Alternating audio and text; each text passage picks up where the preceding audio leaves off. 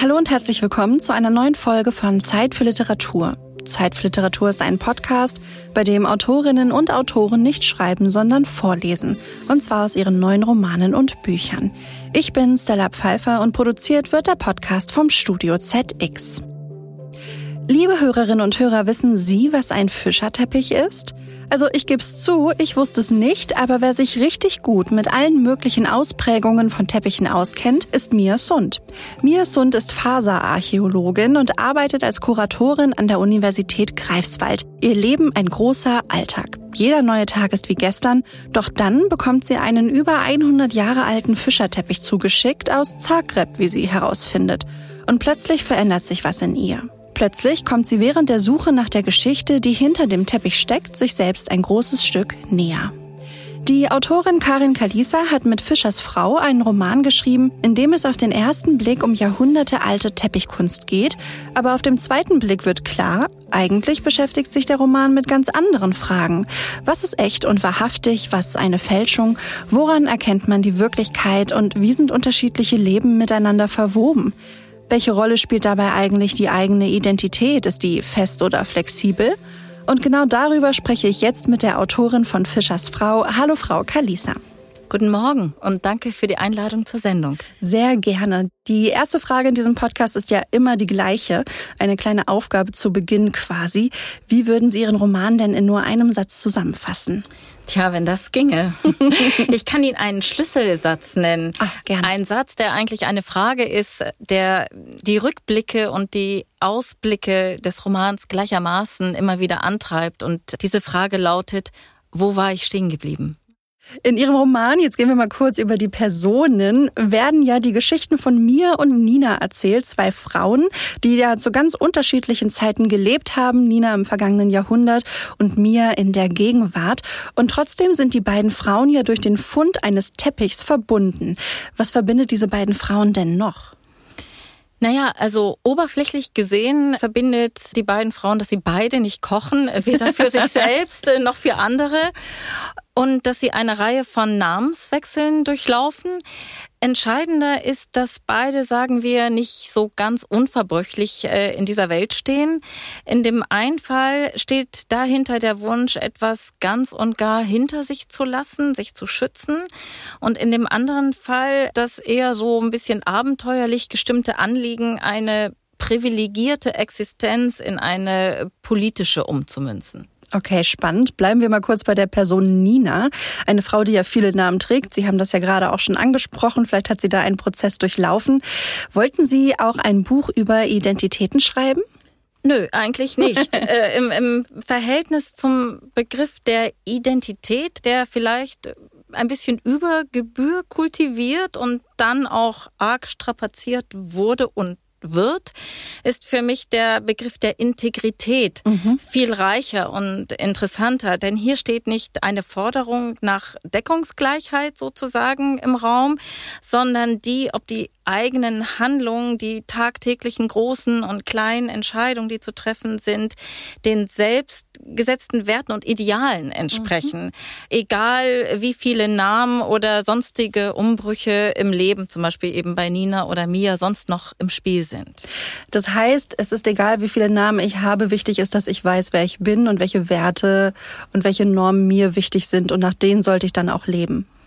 Ja, klingt sehr anstrengend im Grunde sozusagen, Stimmt. aber als Zielvorstellung würde ich sagen, ist das genau die Abgrenzung, die ich zu eher identitätspolitischen oder Identitätskonzepten ziehen würde. Also Integrität ist ja eigentlich ja fast wie ein Auftrag sozusagen, mhm. dass man der der fortwährenden Überprüfung, ob meine Lebenspraxis mit meinen Wertvorstellungen eigentlich noch so halbwegs zusammenpasst. Es wäre ja auch etwas, was man immer wieder neu abgleichen muss. Und Sie haben recht, das klingt wirklich sehr anstrengend, aber ich schätze, so ganz ohne kommen wir auch nicht so durchs Leben. Ne? Ja. Die Figur der Mia Sun vollzieht ja während der Geschichte auch einen Wandel. Sie wird zu einer neuen Version ihrer selbst und wühlt sich durch sehr viel Recherchematerial. Kommt man sich selbst näher, wenn man anderen näher kommt? Aber ja. Mhm Also das ist wirklich eine sehr schöne Formulierung, der man kaum etwas hinzufügen möchte. Also ich kann sagen, indem mir einen rätselhaften Teppich und auch einen rätselhaft signierten Teppich erkundet, findet sie wieder Zugang zu den Verwerfungen, aber auch zu den Perspektiven ihres eigenen Lebens. Sie schwingt sich gewissermaßen in das Leben einer Teppichknüpferin vor 100 Jahren ein und gerät dabei selbst wieder in Schwingung. Oder man könnte es auch enthusiastischer formulieren. Sie fängt Feuer und erfährt wieder, wie es ist, für etwas zu brennen.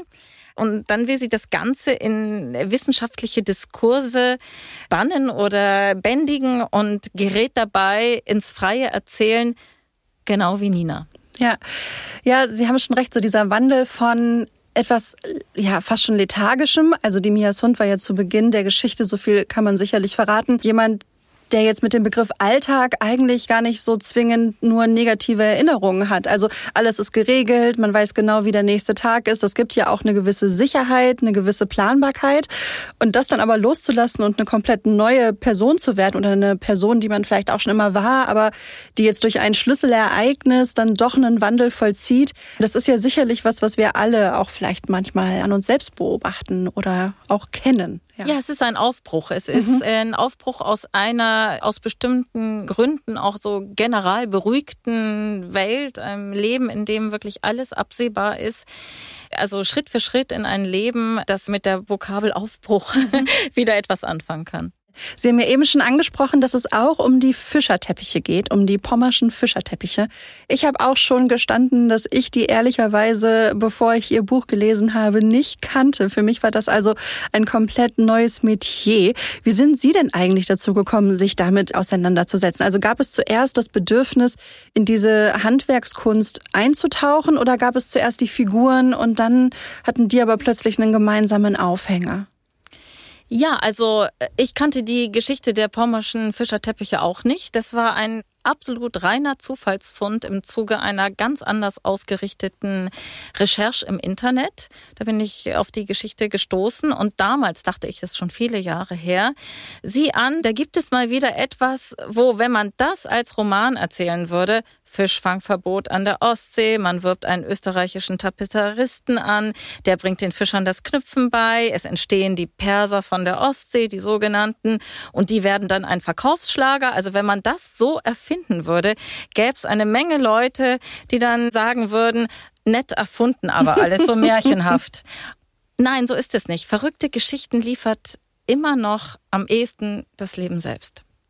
Ja, und trotzdem kann ich mir vorstellen, dass es auch schwierig ist, immer die Balance zu halten zwischen der Fiktion und tatsächlich dann dem, was wirklich stattgefunden hat. Also die beiden Hauptfiguren Nina und Mia sind ja rein fiktional und die Fischerteppiche hat es ja aber gegeben. Wie haben Sie diese Balance beim Schreiben gehalten?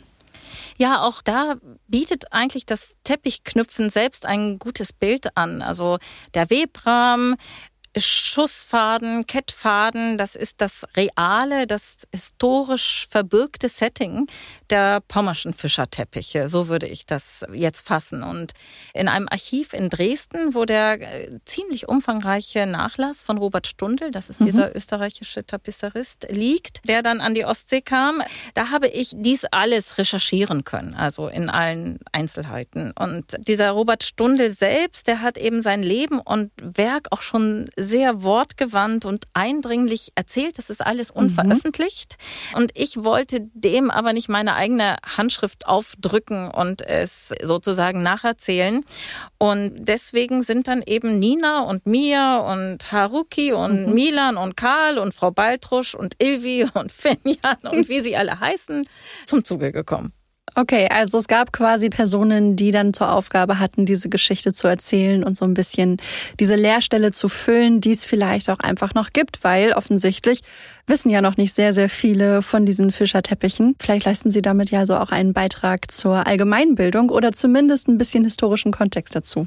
Also es würde mich freuen, wobei ich ergänzen sollte, dass nach dem Krieg eine der ersten Kombinate bzw. Produktionsgenossenschaften, die es dann gab, die Fischerteppiche gewesen sind. Volkskunst an der Ostsee hieß es, glaube ich. Und noch lange Jahre, also bis zur Wende, sind diese Fischerteppiche an der Ostsee weitergeknüpft worden. Ja, also im großen Rahmen eigentlich. Und es ist dieser Teil der Geschichte, wo ich denke, dass die vielleicht mal jemand anders erzählt, der oder die live dabei gewesen ist. Das habe ich so ein bisschen ähm, ausgespart und ich habe es mir zur Aufgabe gesetzt, den Anfang zu erzählen bis in die Kriegsjahre hinein. Welche Rolle spielte denn für Sie im Schreibprozess die große Frage der Wahrhaftigkeit? Also immer wieder geht es im Roman ja auch um Fälschungen, um Authentizität und belegbare Wahrheiten. Wie hat das den Schreibprozess beeinflusst? Ja, das ist vielleicht tatsächlich der Herzschlag im Ganzen. Die Frage, ob nicht Wahrheit als Aussagenlogik gewissermaßen überbewertet und Wahrhaftigkeit als ein sich ins Verhältnis setzen zu Wahrheit und Falschheit dagegen unterbewertet ist. Ähnlich wie das im Verhältnis von Identität und mhm. Integrität, mhm. über das wir eben schon gesprochen haben, der Fall ist meiner Meinung nach. Was verlieren wir, wenn wir an einer Aussagenlogik kleben und was gewinnen wir, wenn wir stattdessen Wahrhaftigkeit als Zielvorstellung einsetzen? Also den Auftrag an sich selbst immer wieder zu prüfen, ob man nicht einer Wahrheit aufsitzt, die auf Falsches hinausläuft oder auch nur einem bloßen Nimbus. Das ist ja in der Kunst auch eine große Frage, ja. Und in diesem Sinne ist das Ganze natürlich auch wiederum eine echte Lebensaufgabe. Also in Bezug auf die Fischerteppiche lässt sich zum Beispiel die Frage stellen, ist ein von den Nazis in Auftrag gegebener Fischerteppich ein echter Fischerteppich? Mhm. Sehr interessante Frage zum Beispiel. Die im Buch ja auch tatsächlich behandelt wird. Ich glaube, so viel können wir auch mal vorwegnehmen. Dieser Teil der historischen Geschichte der Fischerteppiche wird also nicht ausgespart, sondern tatsächlich auch kritisch verhandelt. Apropos Stellen im Buch. Wir wollen ja auch heute ein bisschen reinlesen. Zu welcher Stelle nehmen Sie uns denn mit? Brauchen wir dafür irgendein Vorwissen? Also ich habe mir für heute überlegt, dass ich, was ich eingangs sagte, diese Schlüsselfrage, wo war ich stehen geblieben, dass ich die vielleicht noch mal ein bisschen beleuchten möchte. Mhm. Und wir springen einerseits zurück in das Jahr 1929 oder präziser gesagt in Jahreswechsel eigentlich auch 28, 29. Zunächst finden wir uns wieder in einer Teppichwerkstatt in Zagreb, die es wohl so gegeben hat. Dort lernen wir eine etwas schillernde Figur, Vanya, kennen, die sehr indirekt, aber auf wichtige Weise einen gewissen Ton setzt in der Geschichte. Und dann begleiten wir Nina auf ihrer Reise von Zagreb an die Ostsee.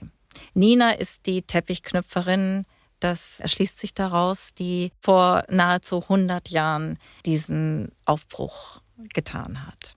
Und es wird gegen Ende dieser Passage auch deutlich, dass Ninas Geschichte mit Mias Recherchen verwickelt ist und zwar auf eine Weise, die die beiden tatsächlich ins Gespräch, in einen Dialog kommen lässt.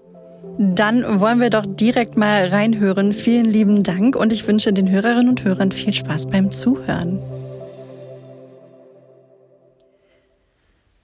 Vanya kam täglich am späten Vormittag, setzte sich auf die Teppichrollen an der Stirnseite des Raumes und schloss ihn eine Welt auf, in der geliebt, gehasst, gelacht, geweint, geboren und gestorben wurde, wie man es kannte, und gleichzeitig war alles auf berückende Weise anders, weil diese Geschichten in ein unabsehbar weites Netz hineingewoben wurden, in dem mehr Welten Platz hatten, als die eine vertraute. Unsterblich sein, wiedergeboren werden, durch die Zeit reisen, Berge versetzen und die Gestirne am Himmel, nichts leichter als das. Vanya saß da, in schlichten langen Gewändern mit wechselndem Schmuck, bunten Tüchern um Kopf oder Stirn geschlungen, Tag für Tag, Stunde um Stunde, in der Werkstatt, als wäre es keine Werkstatt, sondern ein Serei. Eine Figur von uneinschätzbarem Alter, uneinschätzbarem Geschlecht und uneinschätzbarer Herkunft, die, sobald sie sich auf dem Teppichstapel eingerichtet hatte, fragte Wo war ich stehen geblieben? Und auf Zuruf die zarteste Verbindung knüpfte, die sich denken ließ. Anschluss wäre ein viel zu grobes Wort für diese Verknüpfung, die immerzu einen neuen Pfad legte. Wo war ich stehen geblieben, war nichts weniger als eine Frage, weder eine echte noch eine künstliche. Sie war ein Anrufen der Vorvergangenheit, sie möge der Zukunft ein Stichwort geben. Nicht mehr und nicht weniger. Die Werkstatt, die voll besetzt, zu eng war, selbst dafür eine Tasse neben sich abzustellen, wurde weit. Und die Weite ließ sich mitnehmen, im Kopf. Sie hatte nichts mit der Großzügigkeit der Räume zu tun, durch die Nina als Kind gegangen war. Der hatte sie sich nicht anvertrauen dürfen, dieser hier schon. Allein deshalb würde es ihr niemals und nirgendwo eng werden. Solange man an dem offenbar unerschöpflichen Vorrat von Erzählfäden teilhaben durfte, konnte ihr weder im Stehenbleiben noch im Weitergehen etwas passieren. Nina folgte den Geschichten atemlos.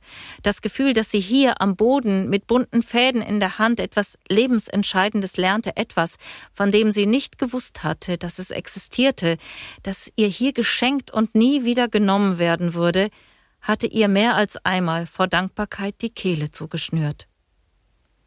Eines Tages war Vanya nicht erschienen, und erst im Nachhinein kam man darauf, dass Vanya am Tag zuvor nicht danach gefragt hatte, wo man stehen geblieben war, sondern von sich aus eine Geschichte vom Fortgehen zu erzählen begonnen hatte, über die sie herzlich gelacht hatten, weil es in ihr um Menschen ging, die meinten fortzugehen und doch in urkomischen Kreisen wieder exakt an dem Platz ihres Aufbruchs landeten bis eines Tages doch einer von ihnen, und da hätte es weitergehen müssen, wenn Vanya nicht fortgegangen wäre.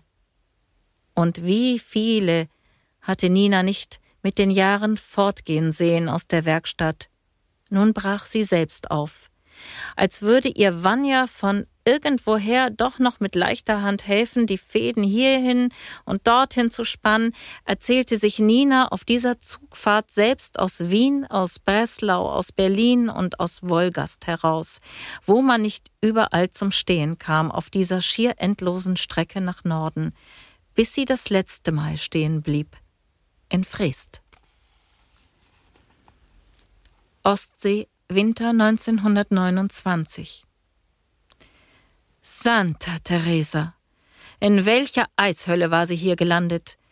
Einen wammenlangen Mantel hat sie und einen Hut mit Fell und Handschuhe aus dicker Wolle, aber die frostige Luft nimmt ihr fast den Atem. Sie stellt den Koffer neben sich auf den schneebedeckten Boden und sieht sich um. Sie hatte erwartet, am Meer anzukommen, dass kleine Wellen ihr um die Füße spülen würden und nun nichts als Berge von Schnee und Eis. Einen Moment lang überfällt sie die Angst, sie sei in die falsche Richtung gefahren und habe es nicht gemerkt. Da kommt ihr ein Junge entgegen, hoch aufgeschossen, und doch fast noch ein Kind nähert sich mit Handwagen und einem Holzstab, an dem ein Pappschild befestigt ist, auf dem in großen Buchstaben ihr Name steht Nina. Das wäre nicht nötig gewesen, denn sie ist die einzige Reisende, die hier aus dem Bähnchen steigt, und doch freut sie sich über die vier Buchstaben. Hier braucht es offenbar keinen Nachnamen, noch nicht einmal einen kurzen. Sie lächelt und winkt. Nils, der halbwüchsige Junge, der ihr den Koffer abnimmt, ist nicht gesprächig. Er ist verlegen. Man merkt es ihm an, nicht alle Tage holt er eine Dame ab, eine Dame in Mantel und mit Hut, die auch noch eine andere Sprache spricht, zumindest ein sehr anderes Deutsch als das, das er selbst spricht, eines, in dem die Wörter mit langen O's und A's und Üs kräftig und bedächtig gegen Wind und Wetter gesprochen werden, sondern eines, das über Stock und Stein zu hüpfen scheint und überall noch einen kleinen Schnörkel an die Wörter heftet. Sie ist von dort angereist, von wo auch der schmale kleine Mann hergekommen ist, der ihnen im Dorf das Teppichknüpfen beibringt. Bei aller Seltsamkeit ist er freundlich, und freundlich ist auch die Frau, die hier vor ihm steht.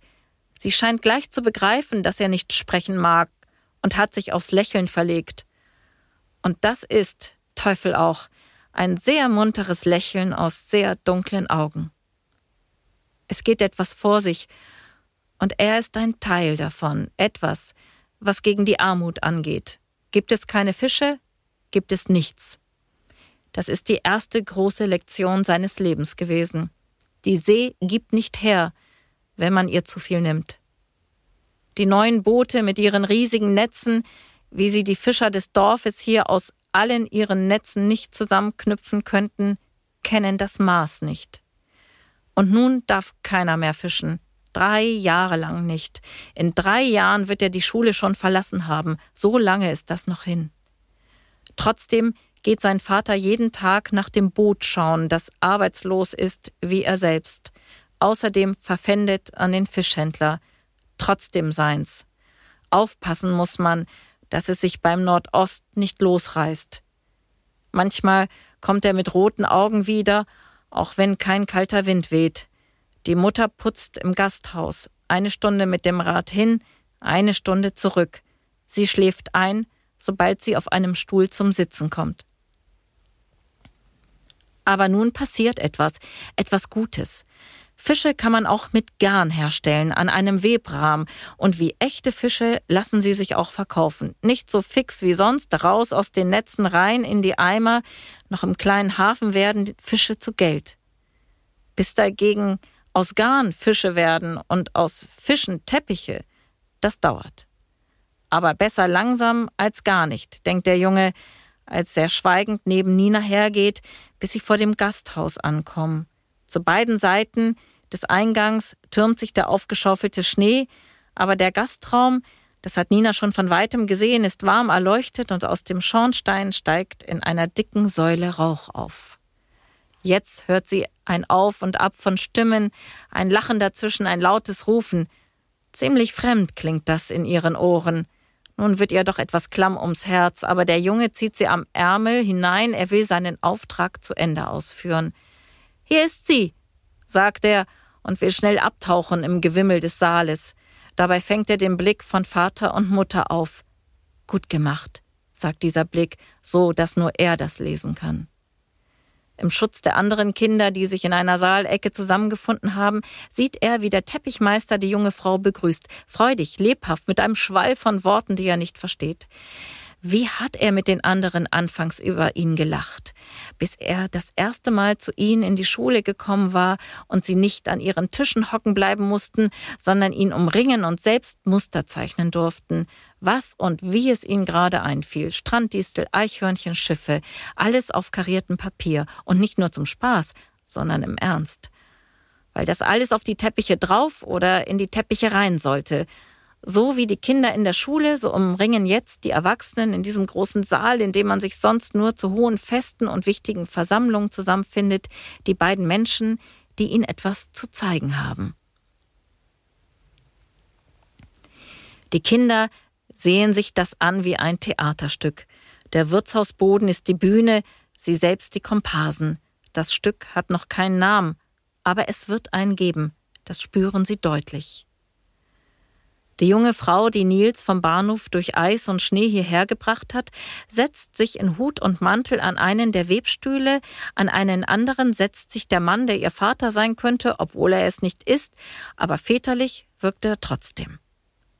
Das Publikum teilt sich auf und schaut auf Finger und Fäden. Senne und Smyrna, das sind fremde Namen, aber die Technik ist nicht schwierig für Hände, die gewohnt sind, Netze zu reparieren, für Finger, die mit Netznadel und Schotstick umzugehen wissen, die geübt darin sind, Fadenreihe mit Fadenfolge zu verknoten, die wissen, wie man es darauf anlegt, dass die Knoten durch Zug in jede Fadenrichtung dichter schließen und genau dadurch Festigkeit ergeben. Warum sollten sie nicht mit einem asymmetrischen Umschlag um zwei Kettfäden fertig werden und einem symmetrischen am Ende jeder Reihe. Und Muster auszählen, Fäden färben und Fäden schneiden, das werden sie wohl auch noch hinbekommen.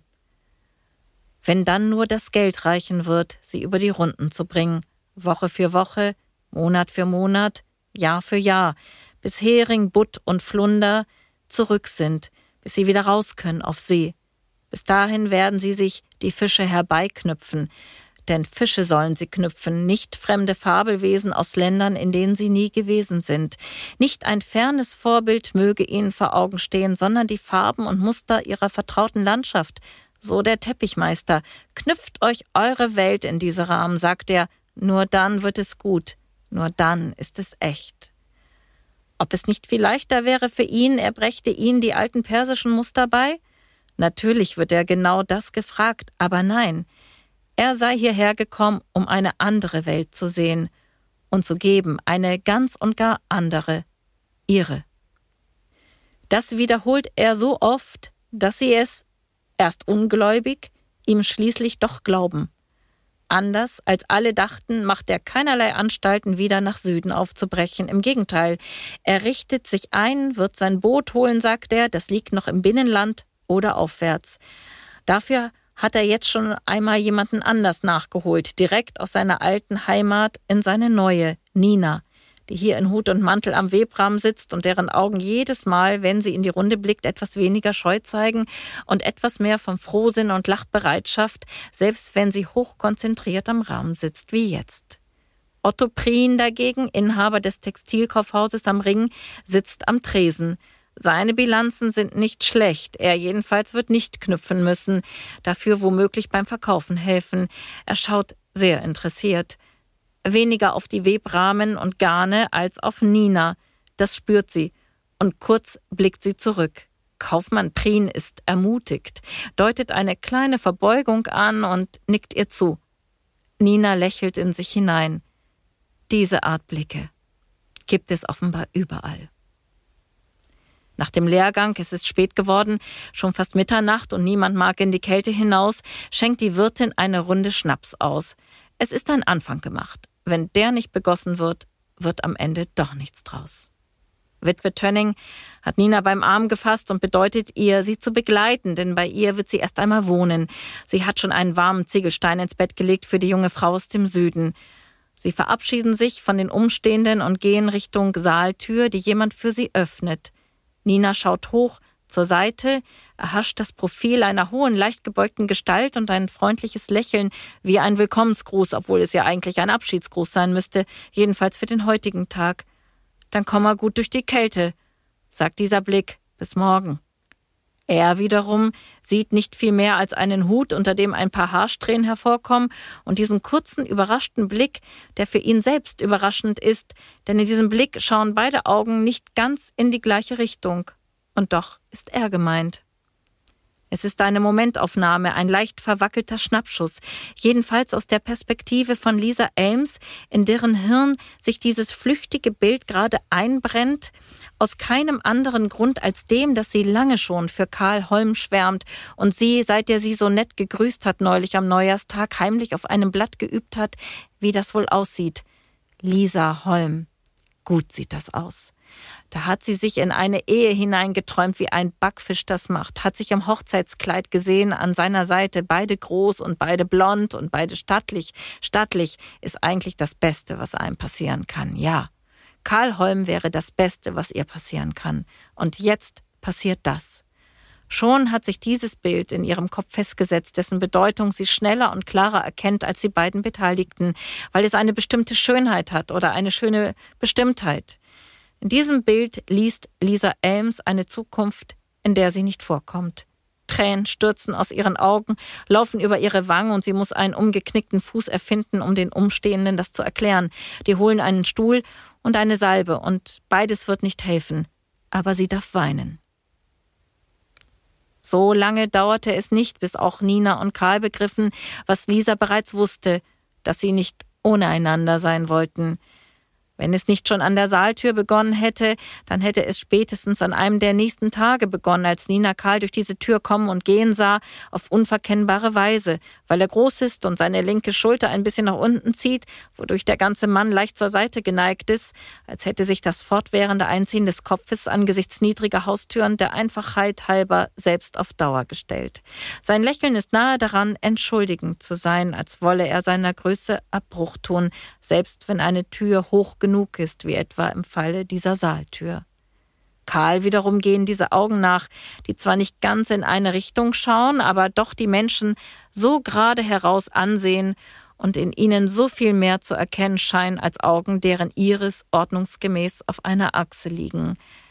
Er kann nicht anders, er will einen solchen Blick einfangen. Und es gelingt ihm auch. Was mache ich hier? dachte Mia. Ich sitze in Zagreb und statt eines Forschungsberichtes schreibe ich einen Liebesroman, ein mit Herzklopfen und Herzschmerz und Silberblick. Sie stand auf, ging ans Fenster und sah die vertrauten Formationen. Den Gürtel des Orion, den großen Wagen, Sirius. Stoisch am selben Ort. Wenn sich inzwischen ein Stern verabschiedet hätte, sie wüsste es noch nicht. Auch wenn ausgerechnet an den Sternen wieder etwas mehr Bodenhaftung zu finden vielleicht nicht ganz folgerichtig war, kam ihr doch der Gedanke, dass der große Wagen schon 1929 am Ostseehimmel gestanden hatte, als der Frost das Meer über Monate fest im Griff hatte, so hilfreich vor, dass sie mit einem Mal keinerlei Schwierigkeiten hatte, sich hinzusetzen und weiterzuschreiben. Nicht Papier ist geduldig, dachte sie, die Zeit selbst ist es. Sie hat mit sich selbst mehr Geduld als ich mit mir jedenfalls. Jedenfalls scheint dich der Anfang der Liebe mindestens so sehr zu interessieren wie der Anfang der Fischerteppiche. Sie hörten einen Auszug aus Fischers Frau, dem neuen Roman der Autorin Karin Kalisa, erschienen bei Drömer. Das Buch ist jetzt im Buchhandel Ihres Vertrauens und natürlich auch online erhältlich. Frau Kalisa, vielen lieben Dank, dass Sie heute bei mir waren. Ich danke Ihnen. Das war eine neue Folge Zeit für Literatur, der Vorlesepodcast, produziert vom Studio ZX. Ich bin Stella Pfeiffer. Schön, dass Sie sich heute Zeit für Literatur genommen haben und bis zum nächsten Mal.